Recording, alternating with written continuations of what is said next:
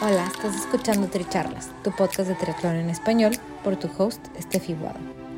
Este es un espacio donde triatletas y en ocasiones atletas de diversas disciplinas nos comparten sus experiencias y lecciones aprendidas. Además, podrás escuchar de expertos y o conocedores sobre temas que te ayudarán a potenciar tanto tu desempeño físico como mental. Nuestro objetivo es que de cada episodio te lleves información valiosa para acompañarte en tu crecimiento de mente, cuerpo y espíritu. Déjate inspirar y ponte a entrenar. Si te gusta lo que escuchas, te agradecemos compartas el episodio, nos sigas y nos apoyes con un rating de 5 estrellas.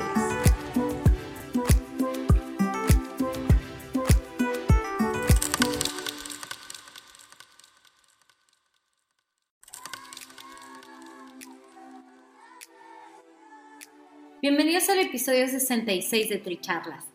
Yo soy Estefi Guado y el día de hoy tengo como invitada a Flor Cuenca, que también es conocida como Flor Guaita. La pueden encontrar en Facebook bajo este nombre. Es una montañista del Perú que ha logrado coronar diversas cimas alrededor del mundo con altitud de más de 8000 metros. Van a escuchar en su compartir la sabiduría de la montaña a través de Flor. En esta charla van a escuchar sobre cómo nació esta pasión por el montañismo, cómo vivir tu sueño y continuar luchando por eso que quieres. Si pueden, mándenme su quote favorito, su cita favorita de nuestra charla y me la mandan por mensaje directo en Instagram, en Tricharla. Que disfruten nuestra charla. Hola, bienvenidos a Tricharlas. Hoy estoy con Flor Cuenca, que es de Perú. Entonces, bueno, ya saben que yo amo Perú. Y, y bueno, esta mujer extraordinaria es apasionada del montañismo y tiene toda una carrera que va ligada a esto de estar afuera, conociendo montañas diferentes. Flor, platícanos un poquito más de ti para que la gente te conozca. Eh, soy Flor, me conocen mis amigos como Flower White. Soy peruana, pero actualmente vivo en eh, Alemania. Gracias a este país que tengo la oportunidad de hacer realidad mis sueños, como subir 8000. Perú fue que me inicié en el montañismo. Allá tengo mi kinder, kindergarten, tengo la escuela, y bueno, y la universidad está en los Himalayas. Bueno, más o menos así lo podemos entender en lo que es la carrera del montañismo. Wow, ¿y cómo fue que empezaste con, con esta pasión por, por las caminatas? O sea, ¿cómo fue que empezaste con tu carrera como guía? Ah, tengo la fortuna y cuando era pequeña pensaba que era la niña más desafortunada del mundo porque mm, crecí eh, o nací sobre los 3.500 metros más o menos y crecí entre la ciudad y el campo, y el campo donde mis padres vivían, o hasta ahora vivimos todavía en Perú, está entre los 3.500 4.000 metros. Entonces, em, eso fue mi kinder con los 4.000. Entonces, desde, desde muy niña oh, he sido un poco extraña, como dicen, rara. Eh, como me llamo Flor, eh, me encantan las flores y yo iba a coleccionar flores por ahí, por las colinas, por los cerros. Y no sé si es en ese momento que me enamoré de las montañas, no sé si es por las flores, por la naturaleza, pero creo que desde mi nacimiento estuvo marcado en mi vida lo que es eh, el amor por la montaña. Y de, allí no está lejos la Cordillera Blanca, que yo siempre la veía, esta cadena de montañas ah, en el horizonte, muy lejos, y siempre me preguntaba, ¿cómo será la vida allá? Y quizás está a 200 kilómetros Ah, en línea directa de mi, de mi cabaña hacia la montaña. Yo veía unos puntos negros en la, en la cordillera y yo decía, ah, esas deben ser las vacas de las que me habla mi mamá, pero en realidad son rocas. pero bueno, ahí la ingenuidad de, de, la niñez, a veces uno imagina, fantasea y cosas por el estilo. pero sí, desde, desde mi nacimiento creo que estuvo marcado el montañismo en mi vida. Y bueno, no, no me no demoré mucho en descubrir el amor por la montaña porque siempre me gustaba trepar, como dicen por allá por México, trepacerros, pero yo no sabía que eso era un deporte, simplemente yo lo hacía porque me gustaba conocer nuevos lugares, me gustaba ver desde arriba el mundo, cómo se veía mi casa desde arriba. Y, y así fue, hasta que en un punto, cuando estaba estudiando turismo, nos tocó hacer prácticas o apoyar al Parque Nacional Huascarán, allá en Huaraz. Entonces, uh, yo me autoelegí para estar en el Nevado de Pastoruri, que muchos en Perú conocen, creo que también en México conocen muchos, porque ahí es donde van a aclimatarse para hacer algunas algunas montañas en la Cordillera Blanca. Um, me autoelegí estar en la parte más alta del glaciar, así para disfrutar del glaciar todo el día.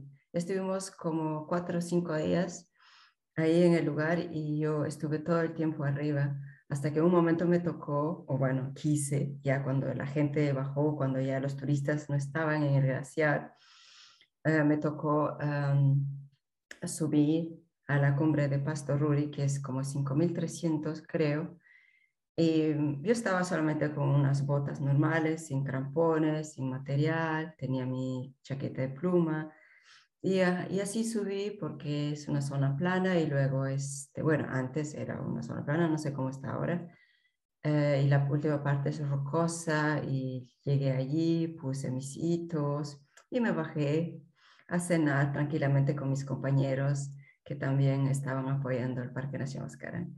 Esa, esa fue mi primera cumbre, 5300, y sin planear, así como de paseo, nada más.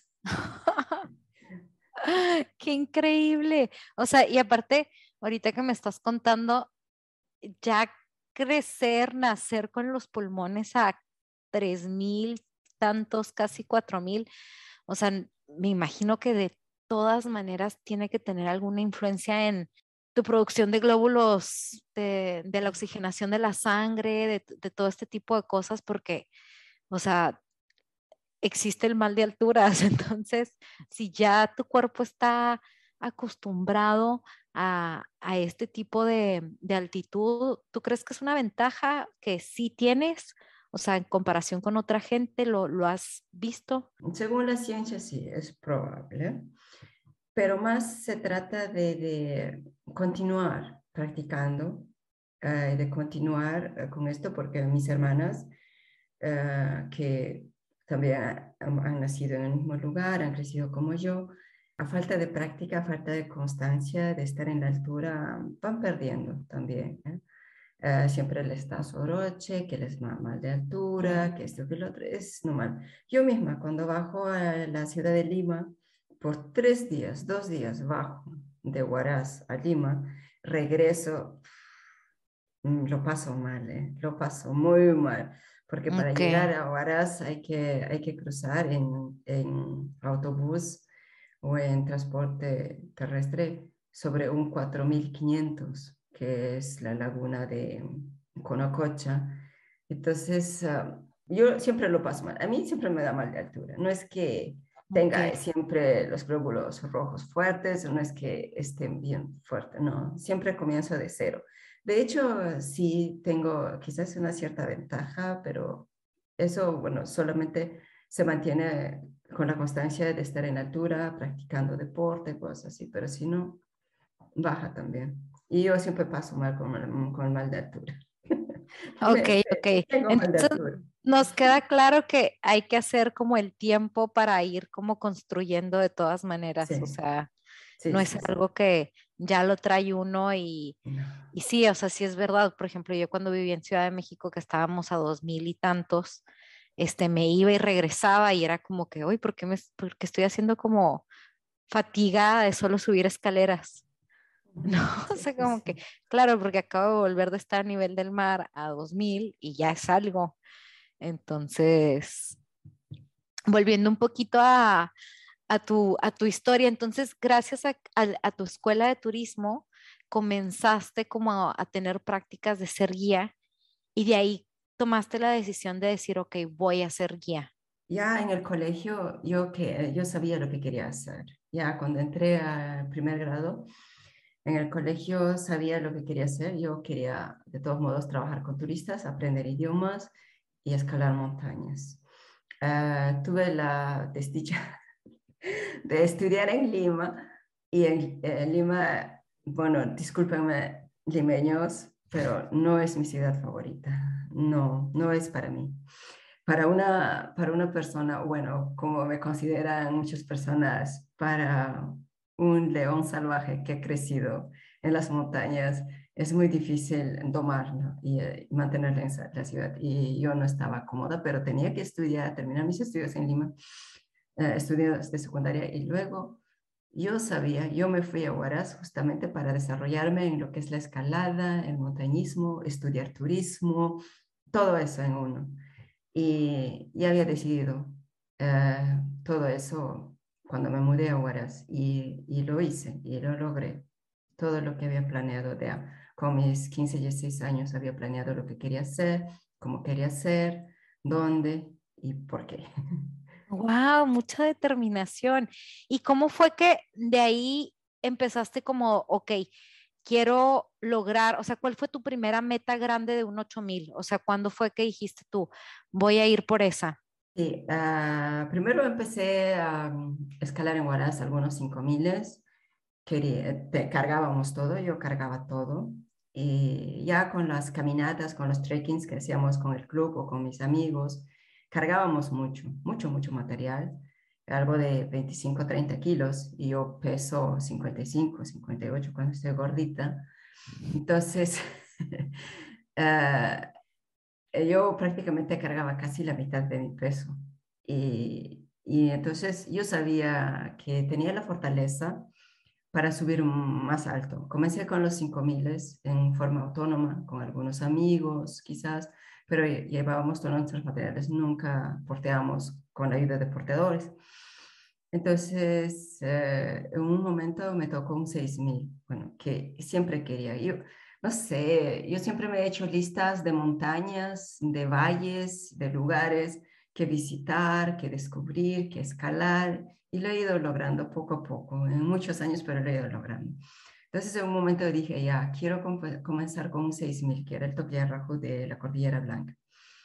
Eh, y me salió. Bueno, ya había habido antes varios intentos a Nevado Huascarán, a Topiarrajo, pero a veces mm, por la poca, experiencia que poseía y bueno, por el desinterés de mis compañeros de cordada, no continuábamos. Pero hubo un momento en que llegó y dije, ahora quiero hacer 6000 y quiero subir a la cumbre.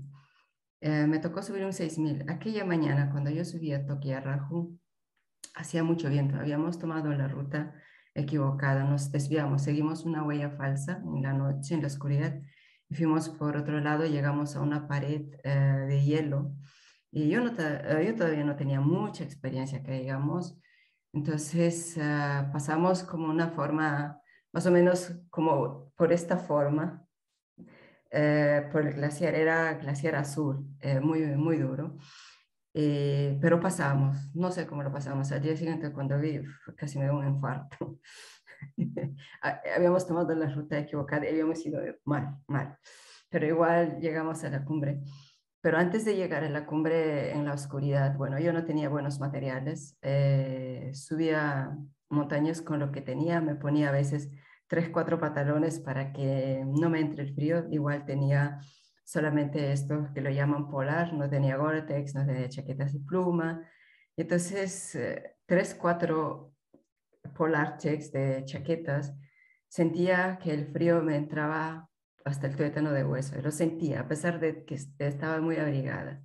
Pero en ese momento que estaba pasando por frío, estaba pasando eh, bueno, lo estaba pasando súper bien, aparte del frío y la incomodidad, claro.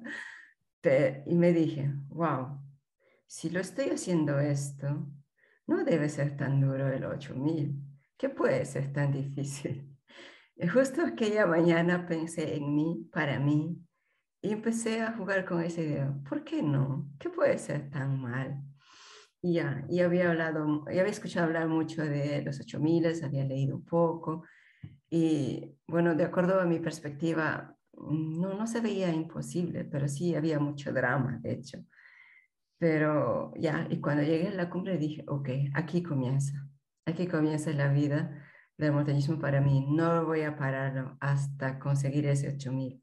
En ese momento, pues en mi cabeza estaba solo Everest como muchos ah, soñamos con escalar la montaña más alta del mundo, estaba solo Everest en ese momento, pero ya años más tarde cambié de idea, dije, no, Everest es, no es para mí mucha gente, muy popular, eh, eh, es, es, una montaña de, de, los adinerados, no tiene que ser otro 8000 que no sea muy uh, frecuentado. Entonces, uh, así comenzó mi, ilusión por escalar un 8000, pero antes eh, había que subir otros peldaños que eran los 6000 y tanto con, como en la Cordillera Blanca como en Ecuador o en Argentina, Bolivia, de hecho.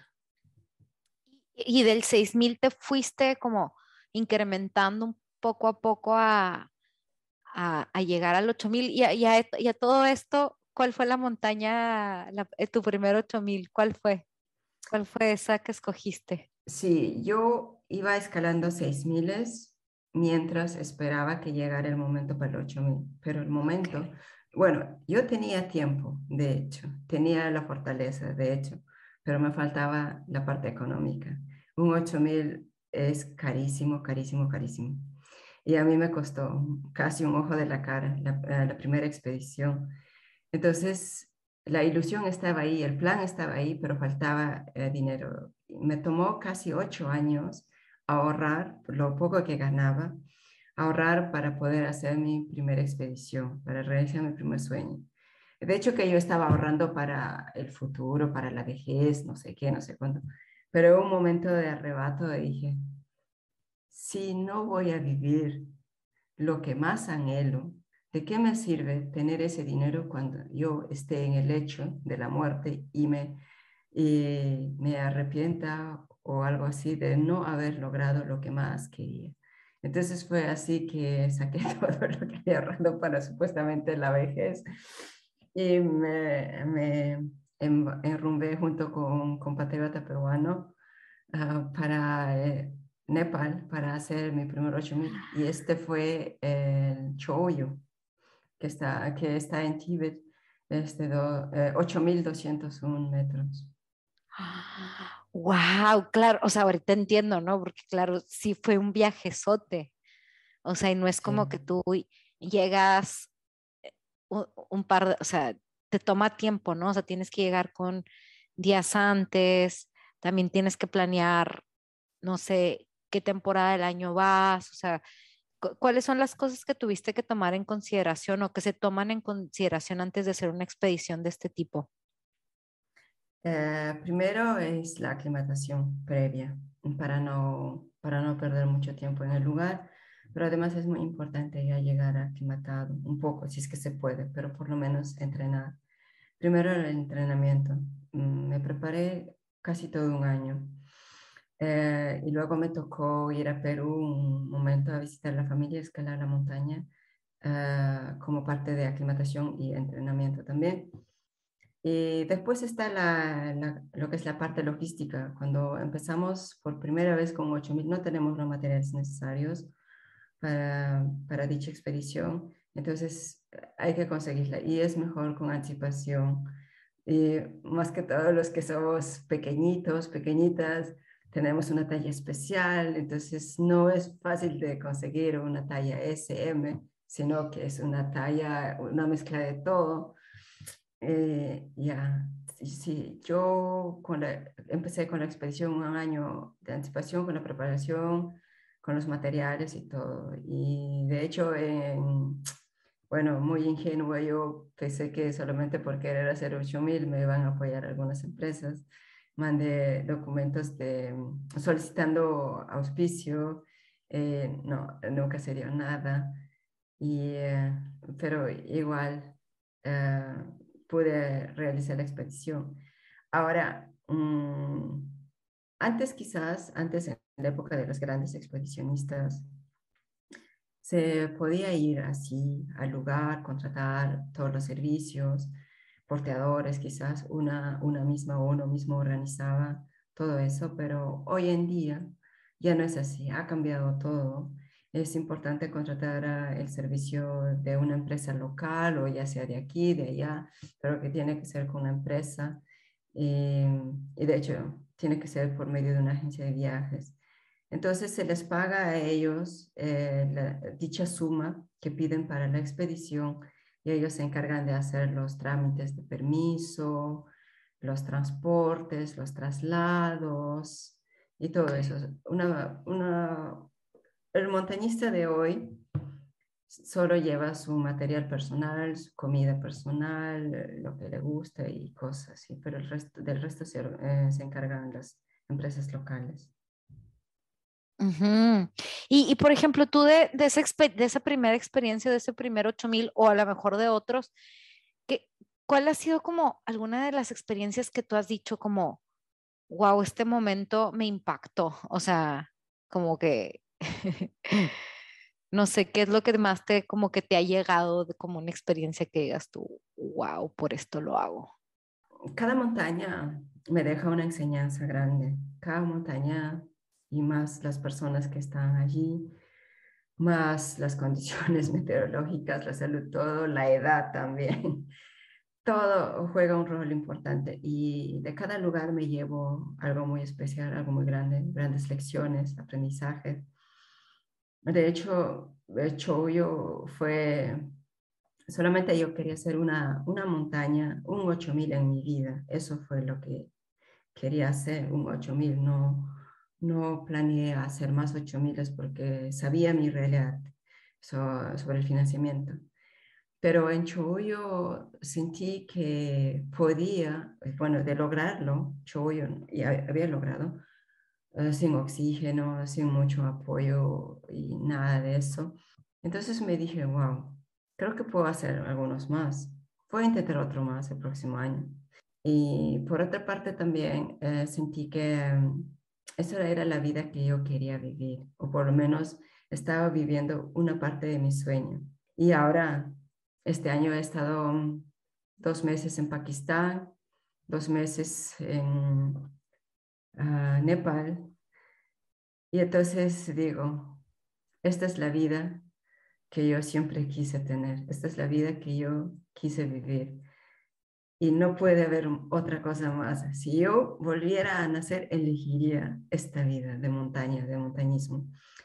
Y ya, entonces eh, de cada montaña me llevo algo, eh, aprendo más, sé lo que quiero, entiendo de la vida más cosas, de mí misma, aprendo mucho de mí.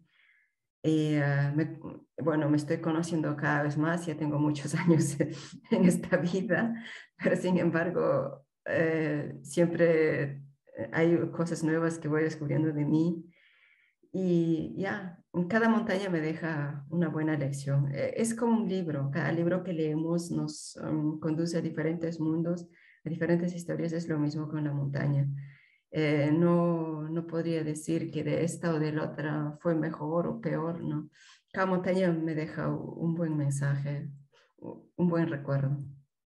Y tú no llevas como un diario de, o sea, como que de que te ha dejado un lugar donde escribas, este, porque me imagino que esas lecciones de pronto vale la pena escribirlas, ¿no?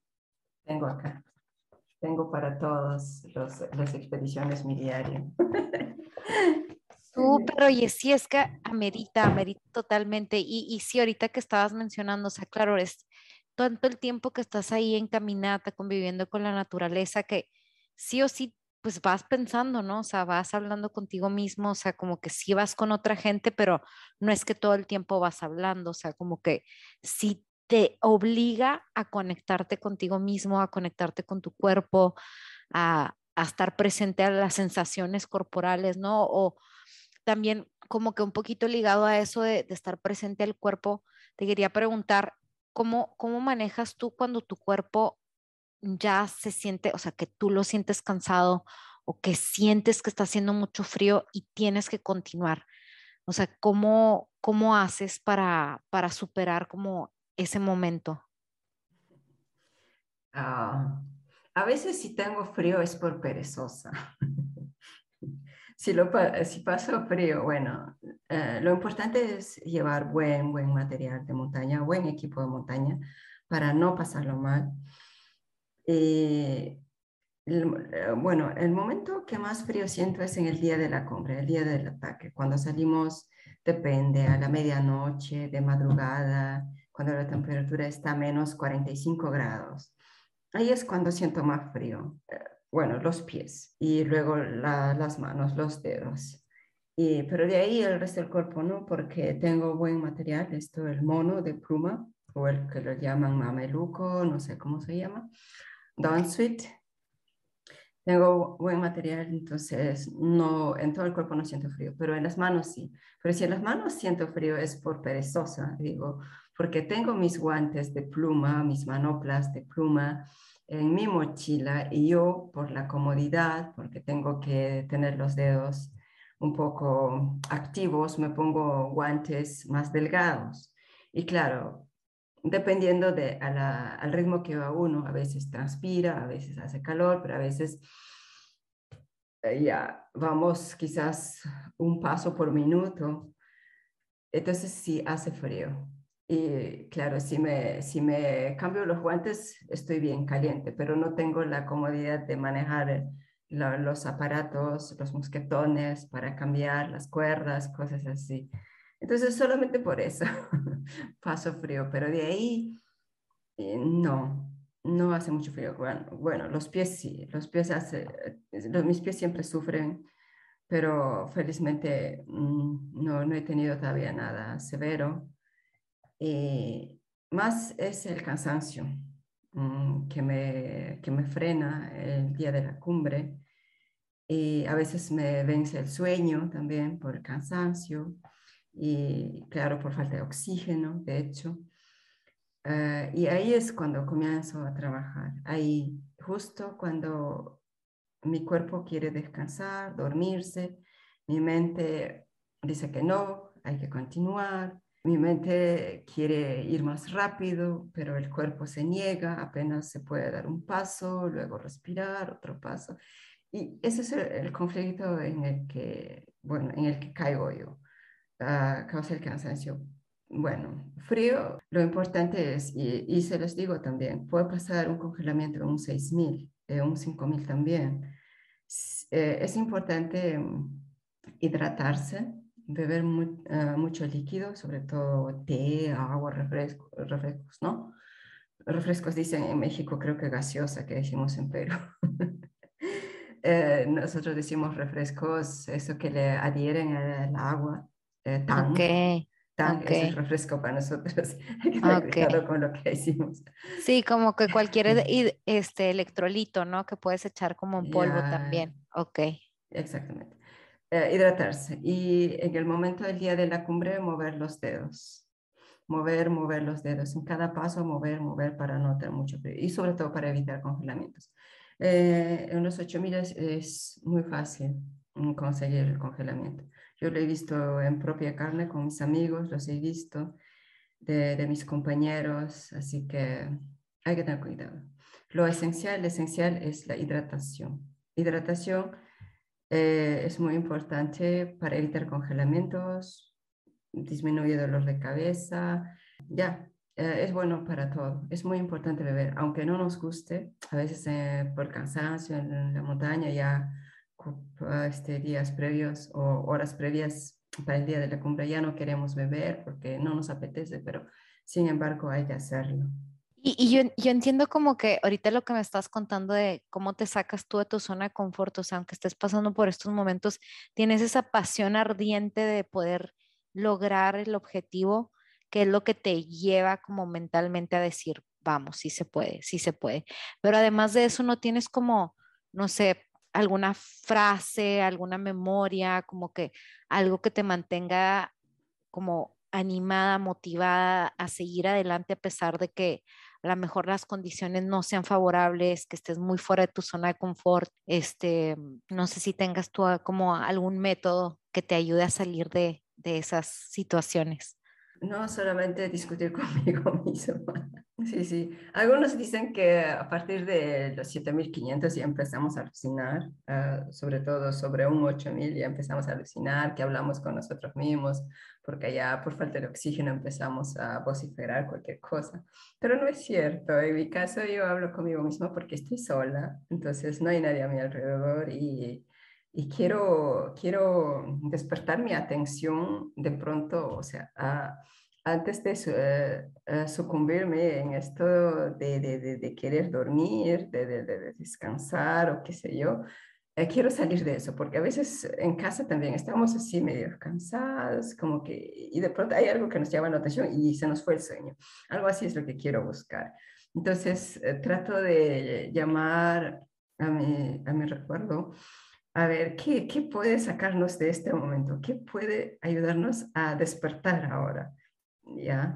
Y pienso en muchas cosas y, y, en eso de estar pensando muchas cosas ya se me va yendo el sueño, porque no encontrar las respuestas. Sí. Oye, y sí es cierto, ahorita que estabas mencionando, o sea, si te sientes diferente cuando llegas a, cierto, a cierta altura, ¿no? O sea, no sé si, si, si sea como, a lo mejor no alucinar, pero sí se siente la falta de oxígeno. Sí, sí. Bueno, a cierta altura sí se siente la falta de oxígeno, es, eh, es que no te puedes mover muy rápido, la mochila que llevas pesa una tonelada, y el cuerpo mismo ya pesa, y, y cada movimiento, cada movimiento cuesta mucho, mucho esfuerzo, mucha energía, y sobre todo la, la piel, no, no, digo la piel, sino eh, en general el cuerpo empieza a hincharse.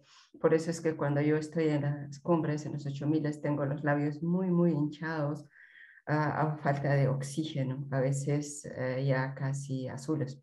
Bueno, eso es por el frío. Eh, normalmente mi rostro sobre un 8000 es muy diferente, con el día de la cumbre es muy diferente a lo que suele ser en la vida cotidiana. Sí, es uh, falta de oxígeno. Y bueno, como digo, es el cansancio, el sueño, que también wow. causa de la falta de oxígeno. Y por ejemplo, esa, ese 8000, ¿cuánto, ¿cuánto tiempo tomó? O sea, en, en total la expedición, ¿cuánto tiempo te tomó? Depende. Eh, depende de la montaña. Por ejemplo, en Pakistán me toma como 40, 45, 50 días, dependiendo. Wow. Bueno, así estoy en el campo base. Del campo base, cumbre, campo base es como 25, 30 días. Mm, esta última expedición que he tenido a Daulagiri en septiembre, llegamos eh, el 17 de septiembre al campo base y el 1 de octubre estábamos en la cumbre. Eh, también suele ser así, algo muy rápido o algo que lleve mucho tiempo. Ok. Ay, Flor, pues qué aventuras. Es, ha sido todo un gusto escucharte y conocer un poquito más de este mundo. ¿Con qué quisieras que la gente se quedara el día de hoy? Wow, hay tantas cosas que quizás compartir con la gente o tantas cosas que decirle, pero una cosa es que te lo digan de afuera, de acuerdo a la expectativa propia, a la experiencia propia, pero otra cosa es que cada persona tenga su propia experiencia.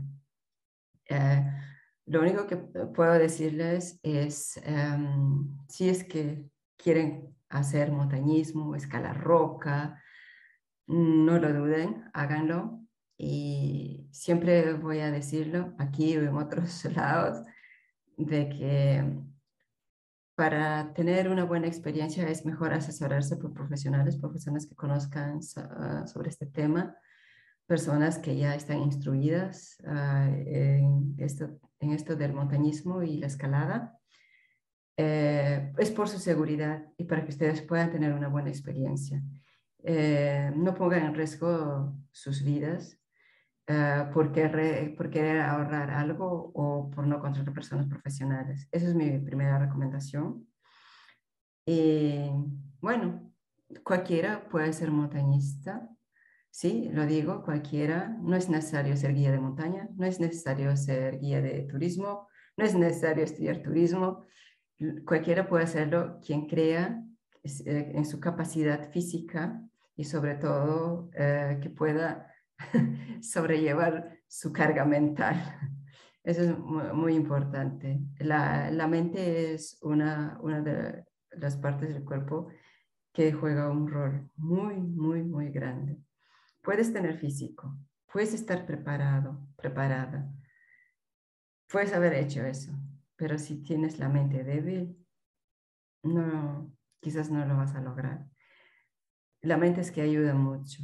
Y si ustedes ven muchas personas em, que les falta una mano, una pierna, dos piernas, lo logran y no tienen el físico completo. Lo logran solamente con el poder de la mente. Hace poco, hace poco en la montaña de Manaslu, un chico, eh, creo que era de Ucrania o de Rusia, no me acuerdo, no tenía las dos piernas. Hizo cumbre de un 8000. No tenía dos piernas. Él iba uh, arrastrándose por la montaña, arrastrándose. Quizás en otras, uh, en otras sociedades se vea mal que una persona se arrastre, se le denigra por lo que se arrastran porque le falta miembro, pero nos da una buena lección, así arrastrándose puede llegar a la cumbre de la montaña.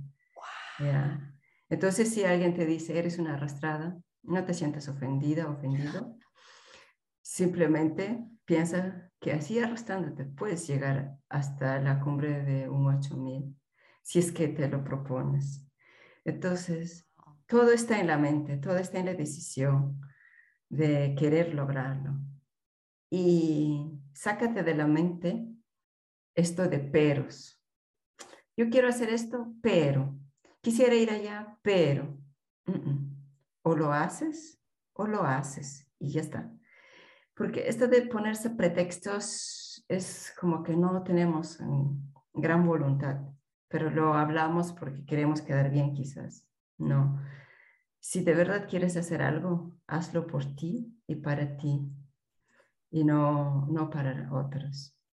Entonces, si todavía estás pensando en iniciarte en el montañismo, adelante, yo sé que lo puedes lograr, que todos lo podemos lograr. Es solamente constancia, perseverancia y disciplina. Eso sí, hay que tener eso. Esa me encanta porque yo creo que es algo que se puede aplicar de todas maneras en diferentes áreas de la vida. Ve por ello. Sí, exactamente. Claro, yo tengo mi 8000 en mi vida, que son mis 8000, pero yo suelo decir todos, todos tenemos, tú, todos tenemos un 8000 en nuestras vidas que es esa carrera que estamos estudiando, que nos está haciendo penar, quizás ese diplomado, o quizás eh, ir al extranjero, quizás eh, aprender un nuevo idioma, no sé. Hay tantas cosas, tantas metas que tenemos, pero que todavía no nos hemos puesto a trabajar porque tenemos miedo. Eso es lo que nos limita, el miedo. Y ese miedo lo, lo maquillamos de peros, de excusas, pero en realidad es el miedo, el temor de pasar de aquí al otro lado, de cómo será, qué será, eso, pero no, no puede ser. Bueno, no sé, es que yo vengo de una familia muy, muy pobre. Hemos pasado por todas la pobreza, por toda la miseria. Entonces, yo siempre he dicho, si nunca he tenido nada material, no tengo nada que perder.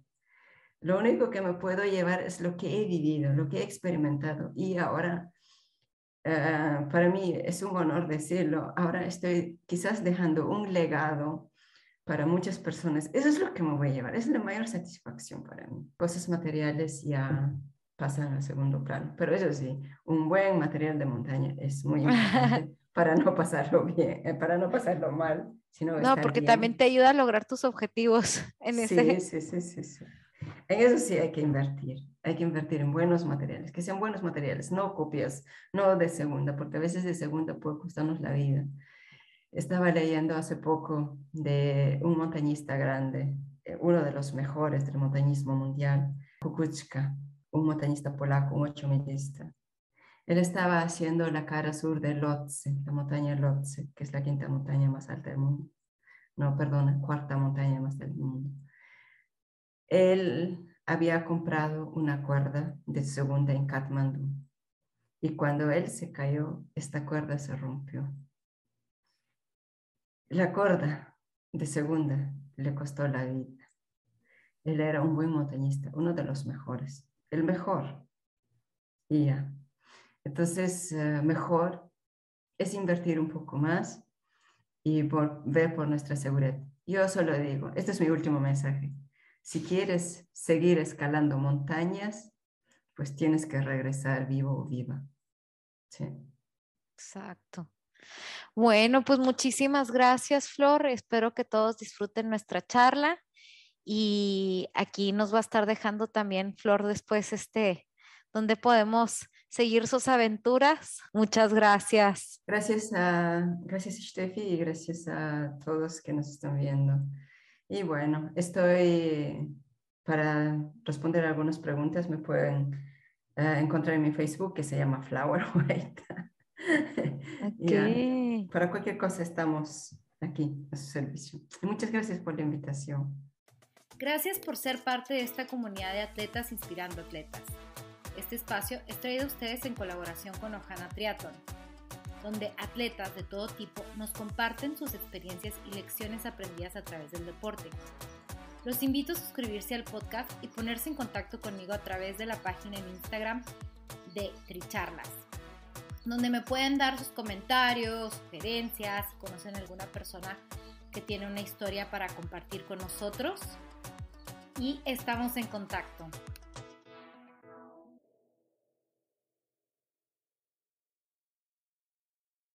Gracias por ser parte de esta comunidad de atletas inspirando atletas. Este espacio es traído a ustedes en colaboración con Ojana Triathlon, donde atletas de todo tipo nos comparten sus experiencias y lecciones aprendidas a través del deporte. Los invito a suscribirse al podcast y ponerse en contacto conmigo a través de la página en Instagram de Tricharlas, donde me pueden dar sus comentarios, sugerencias, si conocen alguna persona que tiene una historia para compartir con nosotros y estamos en contacto.